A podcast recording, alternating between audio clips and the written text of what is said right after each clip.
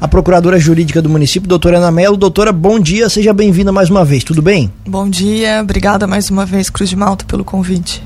Vamos lá, doutora, a gente faz uma avaliação sempre final de ano, começo de ano, para a parte jurídica do município de Lauro Miller, como é que foi 2022? Foi bem produtivo, bem produtivo. Tivemos vários projetos de leis aprovados na Câmara, então, que é um dos pontos que eu gostaria de comentar hoje aqui. Perfeito. Vamos lá, a gente tem algumas dúvidas para tirar com a senhora também, mas o que, que a senhora destaca, então, desses projetos mais é, significativos que, que, que vocês conseguiram aprovar aqui no nosso município?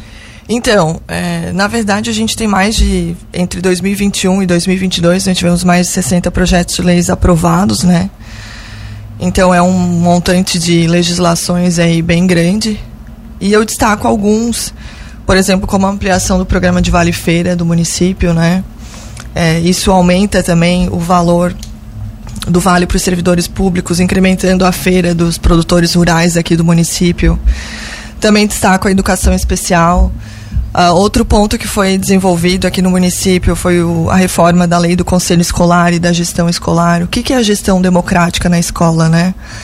A gestão democrática é um novo procedimento de escolha de diretores. Então, isso foi aprovado no município e tem grande impacto justamente junto ao Tribunal de Contas do Estado também. Então a gente tem aí uma perspectiva de alteração na escolha dos diretores e isso é um processo, um passo bem importante para a educação do município. E como que passa a funcionar? Qual vai Por ser o meio método? de um vai ter uma, uma espécie de processo seletivo. Então hoje a indicação dos diretores é diretamente feita pelo prefeito. A partir de agora não, eles vão ter que cumprir requisitos da lei, passar por um processo seletivo para depois serem nomeados. Então isso é muito bacana. Ele ele realmente democratiza o processo de escolha. Isso é bem interessante. Isso já gente. vale para esse ano? Não, não está valendo ainda por quê? Porque na lei a gente tem uma, uh, uma necessidade de que os diretores, os futuros diretores, eles tenham um curso de pós-graduação. Então a gente deu um prazo de aplicação da lei. Mas logo em seguida ele vai estar tá valendo sim. E aí pro ano que vem já vai estar tá valendo? Provavelmente. Então a gente tem ainda a questão dos absorventes higiênicos, que foi distribuído em toda a rede municipal de ensino. Hoje Uh, a gente sabe que a pobreza menstrual é um tema, um, inclusive na ONU, né? E a gente traz isso para dentro do município porque as alunas faltavam à escola às vezes por não ter acesso a um item básico de higiene e hoje é distribuído pela rede municipal. Também foi feita uma lei de auxílio financeiro a atletas, que eu acho que não, não tinha regulamentado isso por lei. Hoje tem regulamentado por lei a possibilidade de dar esse auxílio por meio do município. Foi feita a implementação da escuta especializada. A escuta especializada, que é um ponto importante aí também para o atendimento das crianças e adolescentes vítimas de violência. Outro, uh, outra revolução, eu diria, dentro da escola, no município de Lauro Miller, foram os uniformes e os kits escolares. Hoje toda criança da rede municipal de ensino ela tem uniforme e ela tem o kit escolar. Isso eu acho que é inédito aqui no município, né?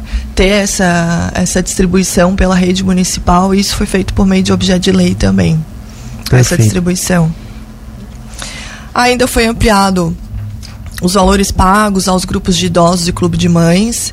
Antes sempre eram feitos, mas não tinha nada disposto em lei. A gente criou uma lei para isso também. Quais são os valores? É, foi destinado no ano de 2022 150 mil. E aí agora a gente fez um novo projeto de lei para o próximo ano. Mas esses valores são baseados no quê? Tem alguma questão com arrecadação? É valor fixo? Como é que funciona? É, esse valor foi baseado com os gastos que eram tidos anteriormente só que não estavam distribuídos efetivamente na lei. Mas hoje tem um valor mínimo, é isso? É, não, o valor máximo era 150 mil de gasto. E a lei traz exatamente o quê? O que, que pode ser gasto com os clubes de mães e grupos de idosos. Exatamente isso. Porque antes a gente não tinha essa disposição legal. Então era feito um repasse ou era feito dado um, não repasse financeiro, claro, mas era comprado itens para o grupo de idosos, mas sem ter um amparo legal. A gente criou esse amparo legal para deixar as coisas da forma correta, né? Outra coisa que eu acho que é um marco aqui importantíssimo no município são os óculos de grau, que hoje são adquiridos e doados também é, pela, pela, pelo sistema único, né? Na verdade, essa lei ela veio justamente para nós trouxemos o oftalmo para o município, né, por meio da Secretaria de Saúde, e o oftalmo a pessoa passa pelo pelo médico, então ela vê que ela tem uma deficiência, ela não tem uh, né, condições de adquirir, ela adquire esse óculos, o município adquire esse óculos por meio dessa parceria com óticas do local, aqui da cidade mesmo. Isso então, já está valendo também. Isso já está valendo. Então imagina, favorece o comércio local, favorece a população que não tem acesso. Perfeito. Tá? São coisas que a gente fez. Foi o Lauro Miller Social também, foi um projeto de lei da assistência social. Assim, Thiago, uh, o que, que é o Lauro, Lauro Miller Social? É um projeto de lei que visa, por exemplo, se a pessoa fica em uma situação de vulnerabilidade social, o município tem como marcar com as contas de luz ou uma conta de água, né, ou uma cesta básica. Então isso foi criado, instituído esse programa por lei. Antes isso era feito, mas também sem uma regulamentação. A gente criou a regulamentação para o Lauro Miller Social. Então hoje a lei ela é aplicada na, na Secretaria de Assistência Social e isso beneficia a população que também está numa situação de vulnerabilidade. Outro programa muito bacana criado no município e aí para o grupo de idosos foi a hidroginástica. Acho que já foi comentado aqui também, né? Sim, várias vezes. Isso. Esse também foi um projeto de lei criado no município. Uh, todos esses programas a gente tem que lembrar que eles têm que ser instituídos por lei, né? Que autoriza realmente o Poder Executivo Municipal a criá-los. Ainda tem o programa de fornecimento de fraldas descartáveis. Esse programa de fraldas era o seguinte: Anteriormente, eram feita essa distribuição, mas ela não atendia à demanda da pessoa acamada, por exemplo. Então, vamos supor, uma pessoa acamada, ela tinha quatro pacotes de fraldas. Hoje ela vai ter a quantidade de pacote de fraldas suficiente para troca, porque a gente tem que pensar que essa pessoa está em vulnerabilidade social e também porque é, é uma questão higiênica, né? A pessoa precisa ter uma quantidade necessária para troca. Então hoje o município ele ampliou muito esse programa de forma que ele está doando essas fraldas numa quantidade muito maior do que anteriormente. Isso foi autorizado por lei também. Então são projetos que uh, a prefeita encabeça, né? E eu acabo criando a lei por meio do jurídico, levando isso para a Câmara, depois a Secretaria implementando. Inclusive sobre isso, uh, doutora, o caminho é sempre esse, claro, nos casos em que vocês uh, fazem essas leis, né, vocês criam as leis, vocês parte do Executivo e o Legislativo sempre tem que aprovar? Não, o legislativo aprova se Não, não, no, não, é, obviamente, não. É. Eu, Mas eu sim, fiz o caminho, errado. o caminho é, tem que ser o legislativo. É esse, Vocês não têm outro caminho. Eles não aprovam, tem. obviamente, não, não aprovam. É, mas esse é o caminho. É o caminho. Perfeito. É, o executivo ele tem essa prerrogativa de elaboração legislativa né, de elaboração das leis. Por quê? Porque ele sabe o que quais, são as demandas, quais são os programas que ele quer implementar, aquilo que faz parte do programa de governo também. Então ele faz esse projeto de lei de acordo com aquilo que ele estipulou, encaminha para o pro, pro legislativo, o legislativo aprovando. Existe uma viabilidade, uma uh, legalidade, né, na, no ato do executivo em exercer aquele programa. É isso que a gente tem que lembrar todos os atos do Poder Executivo têm que ser baseados na lei. Eu sempre digo em sala de aula que a pessoa física, pessoa privada, ela pode fazer tudo o que a lei não proíbe. O Poder Executivo ele pode fazer tudo o que a lei autoriza. É sempre nesse ponto de vista. Por isso que a gente tem tantos projetos de leis e tantos que, que trazem programas e benefícios para o município aprovados pelo Legislativo. A senhora falou no começo da sua resposta que eram em torno de 60 projetos de lei. Mais de 60. É, esse número, assim, ele é alto demais, ele é natural, realmente é assim que funciona, porque, obviamente, muitas dessas leis que a senhora citou são aquela questão do amparo legal, né? De tu ter esse uh, amparo jurídico, essa fundamentação jurídica uhum. para tu fazer o que é correto. É um número excessivo, estava é um muito alto, desorganizado. É um por que esse número alto?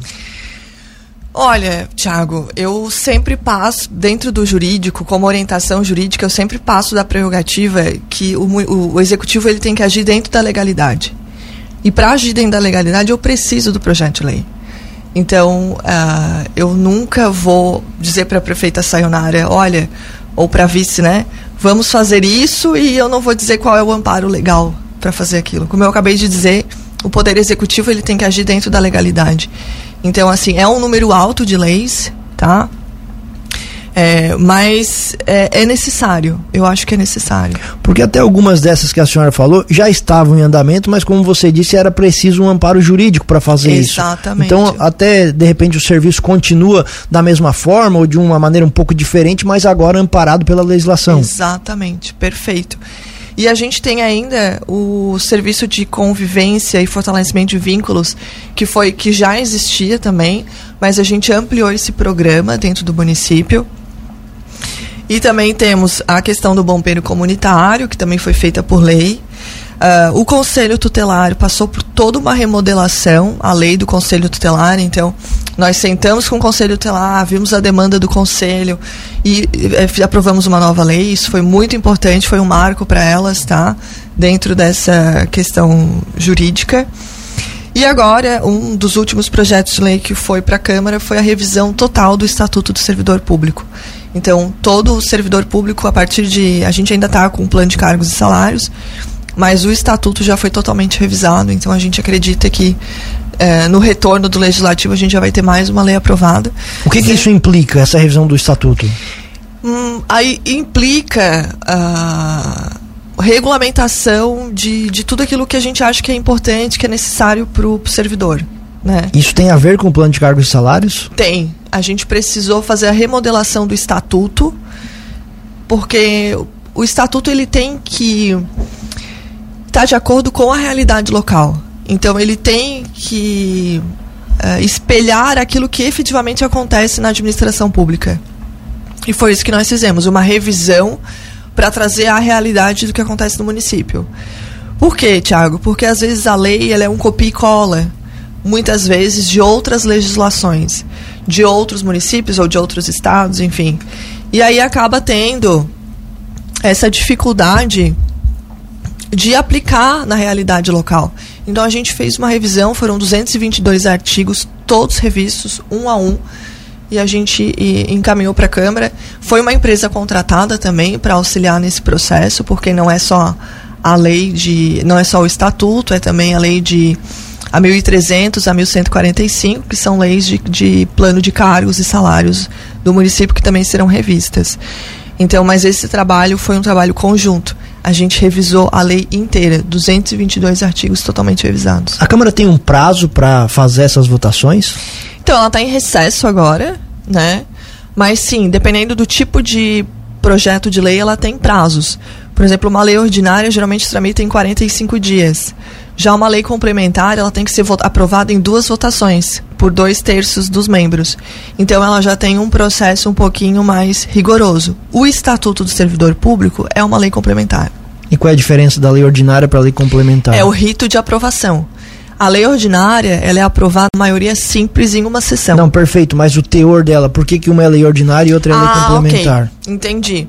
O, o conteúdo. Exato.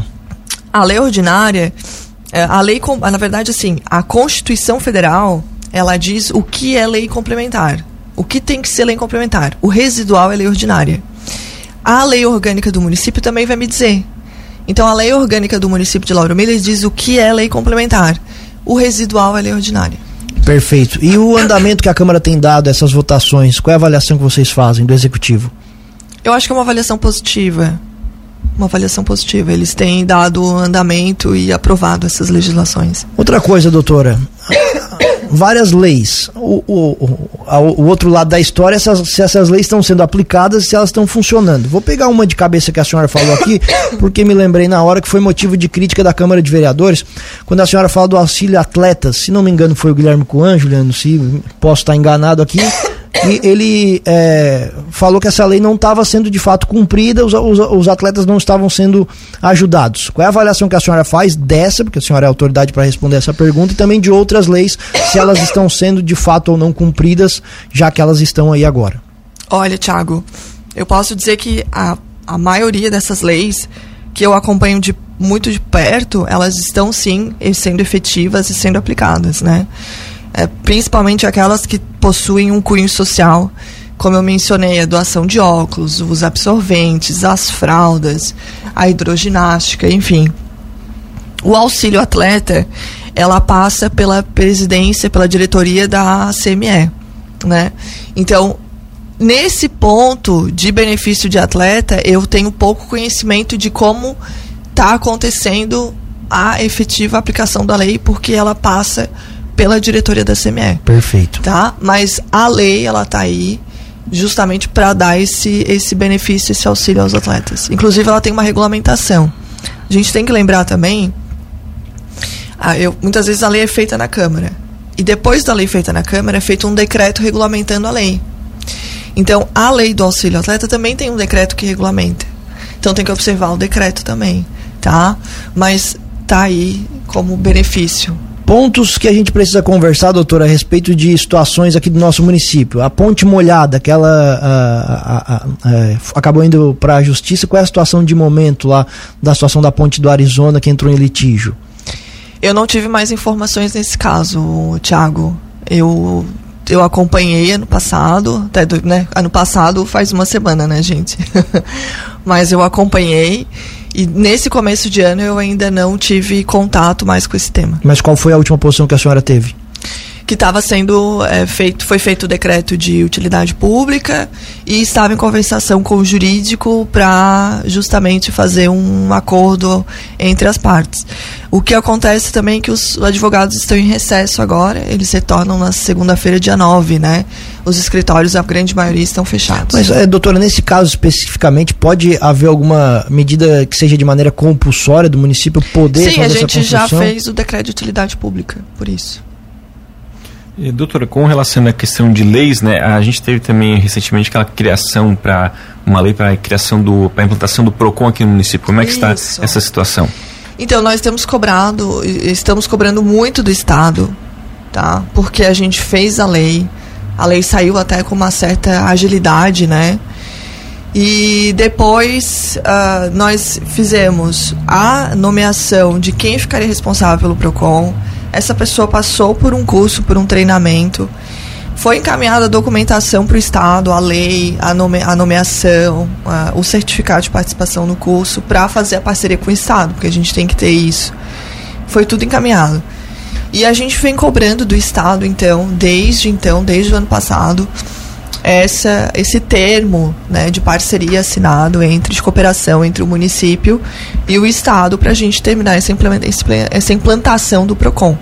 Até o momento, até inclusive ontem eu cobrei isso na secretaria ali e foi me informado que o estado ia dar uma resposta hoje. Só que a gente está sempre aguardando essa resposta. Isso vem desde quando? Olha, acho que desde setembro. Agora essa mudança de governo afeta alguma coisa? Provavelmente. E a gente tem cobrado muito. A gente já enviou, inclusive, duas vezes a documentação. O, a, o executivo já tem, inclusive, o funcionário para trabalhar? É já, isso? já é capacitado. Uma outra situação, doutora, que eu acho que a senhora pode responder também à nossa audiência, sempre que a gente conversa sobre a questão dos bichinhos, dos pets, castrações, chega uma pergunta: ah, por que, que o município não faz como os outros municípios, mutirões de castração e sai castrando todos os bichinhos? Por que, que isso não acontece? Porque nós temos um termo de ajuste de conduta firmado com o Ministério Público, tá? E a obrigação do município é ele cuidar dos pets que são animais comunitários e também uh, dos, do, dos pets que são de pessoas de baixa renda. O que, que vem acontecendo? Uh, o município ele não vai castrar um animal por exemplo, o teu animal, o teu bichinho, né, Tiago? Tu deve ter um bichinho em casa, mas o município ele não tem obrigação de castrar o teu bichinho. Ele tem obrigação de castrar os animais comunitários e aqueles das pessoas de baixa renda. Nós temos um Instagram que do município de zoonoses, arroba zoonoses, se eu não me engano.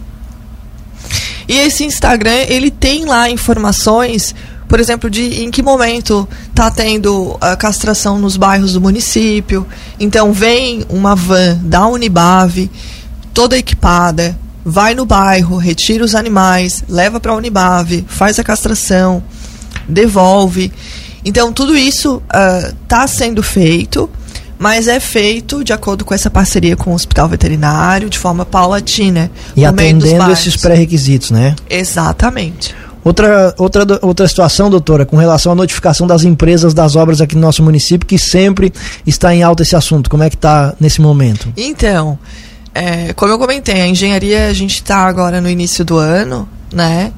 Uh, temos um engenheiro de, de, de férias, mas uh, no momento tem sido acompanhado a execução das obras. A partir do momento que a engenharia notificar né, qualquer irregularidade e essa irregularidade não for sanada pela empresa, isso vai ser encaminhado para o jurídico para tomada de providência. Alguma empresa já foi impedida de prestar serviço aqui no município? Já. Já tivemos já empresas tivemos. que tomaram essa sanção? Algumas. Muito bem, doutora Ana Mello, queremos agradecer a sua Obrigada. presença, a sua atenção mais uma vez aqui, dizer que o espaço permanece sempre aberto para os esclarecimentos, muito legal ter essa conversa, bater esse papo e desejar um feliz 2023. Um abraço e muito obrigado. Obrigada igualmente e feliz ano novo para todos.